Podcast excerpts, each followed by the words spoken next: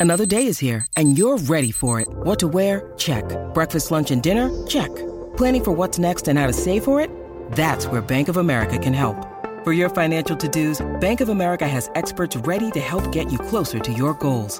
Get started at one of our local financial centers or 24-7 in our mobile banking app. Find a location near you at bankofamerica.com slash talk to us. What would you like the power to do? Mobile banking requires downloading the app and is only available for select devices. Message and data rates may apply. Bank of America and a member FDIC. Rocky y Burbu, ¡Trabuco! ¿Qué trabuco ni qué trabuco? Pero si eso es una pistolita. el despelote. De hecho, hermano, ayer vi mucha gente vacilando con esta noticia y, re- señores, hay que tener hay que- un poco de, de- de- de cordura y saber cuándo vacilar y cuándo no. Eh, porque suena cómico eh, y suena todo eh, como que eh, el nombre del perrito y eso. Estamos hablando de algo que ocurrió en Puerto Rico, señores. Escúchense esto: en el pueblo de Urabo, Puerto Rico, esta señora fue a pasear a su perrito. Ajá. ¿Qué pasa? Que había un tendido eléctrico en la, en la carretera, envuelto en unas bambúas. Y el perrito Sí. murió electrocutado, Burbu. Esto es una cosa, bendito. Qué, qué, qué triste, ¿no? Qué increíble, ¿Qué- ¿no? ¿Cómo fue eso? Ya estaba paseando su perro. Eh, tenemos el audio, de la- dura un minuto el audio, donde hacen un reportaje en Guapa Televisión en Puerto Rico, eh, donde entrevistan a la señora eh, que pues lamentablemente perdió a su perrito. Vamos a escuchar lo que dijo la señora. No me dejes, Canelito. Hoy, doña Miriam Rodríguez Pellicia sufre lo que un dueño de mascota jamás quisiera sentir. El dolor de ver morir a su perrito en sus brazos, porque este pisó un cable de electricidad que se sospecha fue derribado por unas bambúas incendiadas. La tragedia ocurrió cerca de las 9 de la mañana, cuando la mujer paseaba a su perrito apodado Canelo por la vereda de bambúas que hay frente a su casa del sector Los Riveros del barrio Mazas 2 de Gurabo. El perrito que llegó hasta hasta el poste, ahí hizo su pi- piso pipí y de momento sale con, con un cable enredado la, la pierna y brincando. Entonces, Canelo, Canelo, ¿qué te pasa? Estremecida y desconcertada, doña Miriam agarró el cable, lo lanzó hacia las bambúas y se desplomó en la carretera con su perrito en brazos y comenzó a clamar a Dios y a pedir ayuda. El cable yo lo cogí en la mano, varón. El cable estaba prendido como si fuera dinamita. Y yo lo tiré porque yo quería salvar a mi mascota. Es como si usted quiere salvar a una persona humana, pues es lo mismo.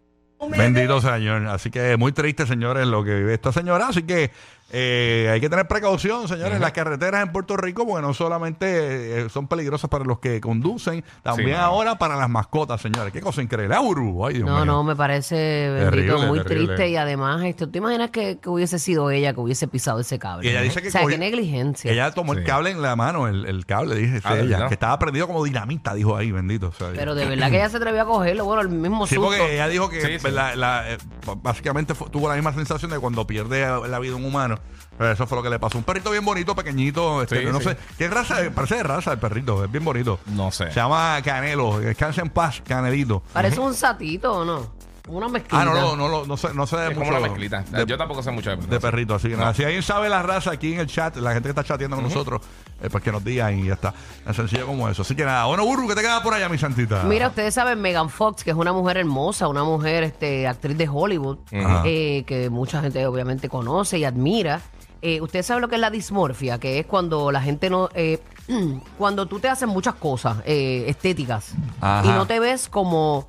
Como quizás la gente te ve. Ella es una mujer hermosa y nosotros la vemos como una mujer hermosa, pero ella no se ve como una mujer hermosa. Ah, de verdad. Y eso ya lo tuvo desde chamaquita. Ok. Ella siempre como que no le gustaba nada de su cuerpo, tú sabes, siempre estaba buscándose defectos, eh, se ha hecho sus arreglitos y aún haciéndose sus arreglos no se encuentra hermosa.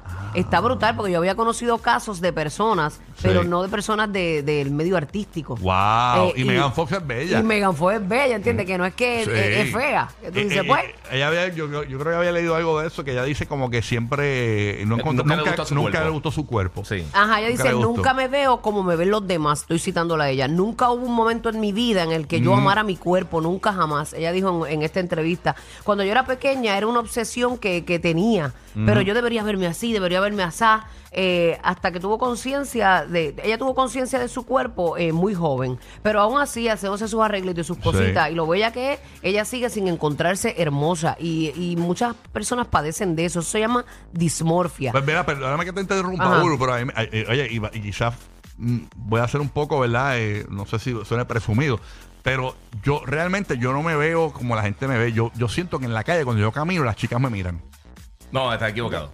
Bueno, la, lo mira, lo mira. Oye, no te rías, no te rías. Oye, Yo pero- pero ¿por qué no te van a mirar? Que ellas me ven como si fuese un maluma, una cosa de esa. Y para mí, yo me veo como que, no sé. Yo, no, yo a mí no me Pues, gusta pues sigue con ese pensamiento Ah, de que, yo de que ellas te como- miran por, Ajá. por el maluco, de eso. Yo a veces que- Y yo- cuando te cuando en yo alto, camino- eso, eso es autoestima, Cuando papi. yo camino por el Molo San Juan o por el Milenia, ¿verdad? Este, eh, ¿verdad? O por, por el Mall de Brandon.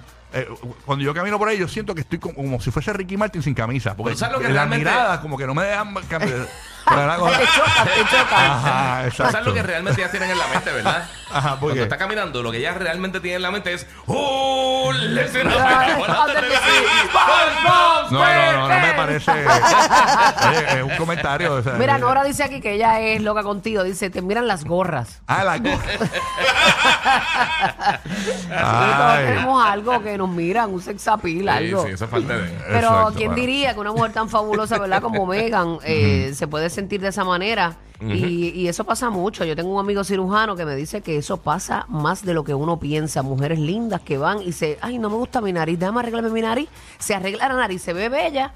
Y, ay, no, ahora me quiero arreglar, ¿ves esto? Es que Ajá, tengo que no arreglarme la punta, tengo que arreglarme el pómulo, tengo que arreglar... O sea, es, es como, eh, eso se llama dismorfia y ella Dismorfia. padece de eso. Mira para allá. Ay, señor. Oye, Bueno. ¿supieron esa, eso ¿Qué de, pasó? de la, de la tenista eh, de Ucrania que no quiso saludar a la de Rusia, que le tocó con- Ah, lo vi, lo vi, lo vi. Eso fue la semana pasada. Este, Lo que causan las ¿Qué te guerras. parece eso a ti? Eh, yo, pues, yo, yo- ¿Sabes cómo yo, que yo pensé? Yo no leí ni siquiera los comentarios. Voy a decir yo, mi, mi pensé, do- opinión. yo pensé una cosa primero y después cambié de opinión. Pues yo, pe- mi, mi opinión fue como que yo creo que debió haberla saludado porque ella no tiene la culpa.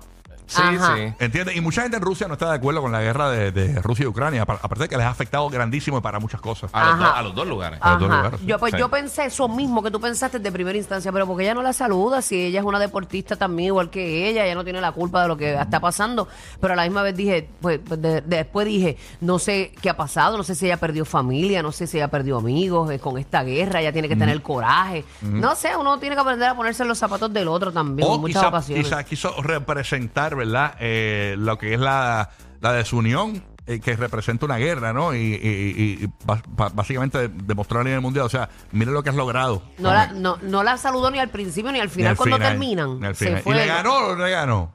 No, le ganó la otra. Le la ganó rusa, la rusa. La rusa. Ah, ganó. otra razón para no saludarla. Ok. Le escupió la cara al Sí, final. no, sí, no, no.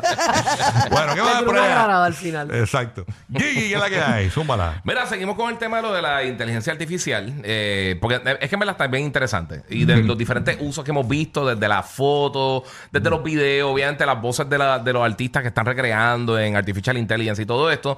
Pero la gente de Nvidia, que yo hacen las tarjetas de video. Ahí, lo último que vi de inteligencia artificial, porque Ajá. cada vez que vemos algo hablamos lo último que vi fue, viste que el, el AI eh, logró recrear a, a Nemo. eh, como si fuese un pez de verdad, porque lo hicieron originalmente para la película, Sí. pero el, el Nemo de AI, como si fuese de verdad, Ajá. quedó mejor que el que hizo el humano. El que hicieron en la. Se ve bien bonito Sí. y se ve real y, y- y- y se ve más parecido a Nemo del que creó el, Le hicieron un facelift. Ajá, y, y el AI lo logró. O sea, es peligroso para los artistas gráficos, para los, eh, para la- los caricaturistas, para toda esta gente Sí, que para trabaja. todo eso. Es peligrosísimo. Bueno, Mira, pero, ok, pues este, la gente de Nvidia, ellos hacen tarjetas de video para las computadoras y hacen un montón de cosas de tecnología. Sí, sí, sí. Y ellos son, ahora mismo, la compañía ha explotado bien brutal por todo esto que tiene que ver con, con- con inteligencia artificial.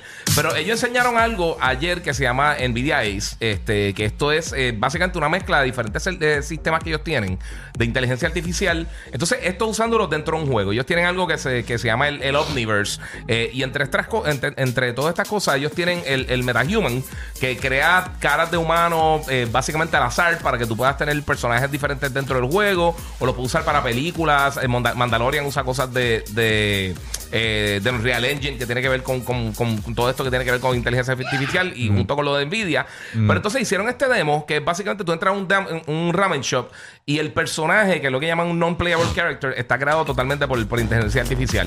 Tanto la animación facial, el personaje como tal, y la interacción con lo que se le está diciendo, o sea, con lo que el jugador le está diciendo al personaje, Ajá. se genera con inteligencia artificial. So, básicamente le dan un trasfondo, le dicen, mira, tú eres dueño de una tienda de ramen, está en este lugar que está pasando esta cosa, y entonces él genera el, el diálogo dependiendo cómo entonces tú interactúes con ese personaje. So, eh, no es, no es que tiene una línea de diálogo ya predeterminada, pero entonces eh, con inteligencia artificial pueden hacer este tipo de cosas.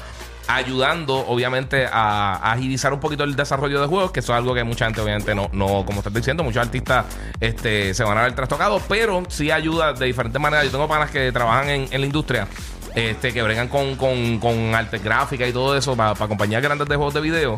Y yo por lo menos lo he visto ellos este, utilizando todas estas eh, herramientas de, de inteligencia artificial. Para que tú veas. Wow. O sea, fuera, fuera de estar como que asustado como muchas personas, ellos Pues lo están como que- ayudan, es como una herramienta Sí, buena sí, para le puede, ellos. le puede ayudar en, mucho- en muchos aspectos, pero esto está bien impresionante, ¿verdad? Nvidia hace tiempo está haciendo un montón de cosas bien brutales. El humano Y- nunca va a dejar de, de- Obviamente, son herramientas para el humano y ellos maximizan esa herramienta. Ujú. So que yo no creo que nos desplacen en su totalidad. Bueno, cuando empezaron las fábricas como tal, o sea, la- la- eh, eh, cuando empezó la industria, muchas personas, ca- casi todo se hacía a mano antes. O sea, Es verdad, y- y ahora básica- máquinas que lo hacen Todavía se hacen a mano un par de cosas, ¿verdad? Claro, sí. Está bueno.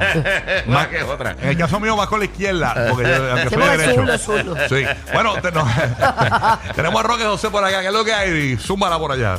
Bueno, tú sabes que muchos turistas cuando van a la ciudad de Nueva York, eh, uno de los primeros sitios que caen es Times Square, ¿verdad? Hay que tomarse una foto en Times Square. Pero durante este fin de semana del Día de la Recordación había un espectáculo eh, distinto que pueden disfrutar las personas. Se llama un fenómeno urbano natural definitivo. Solo hay cuatro días del año tanto antes como después del solsticio de verano, en lo que el sol sale y se pone entre los edificios de la ciudad Ay, de bello. Nueva York. Estamos hablando de que. O sea que entre los edificios se veía el sol así brillante, el brutal. sol va entre medio, lo, lo puedes fotografiar, pero Brutal. escuchen esto. esto es- Eso es yo un no sé cómo estaban las sí o sí.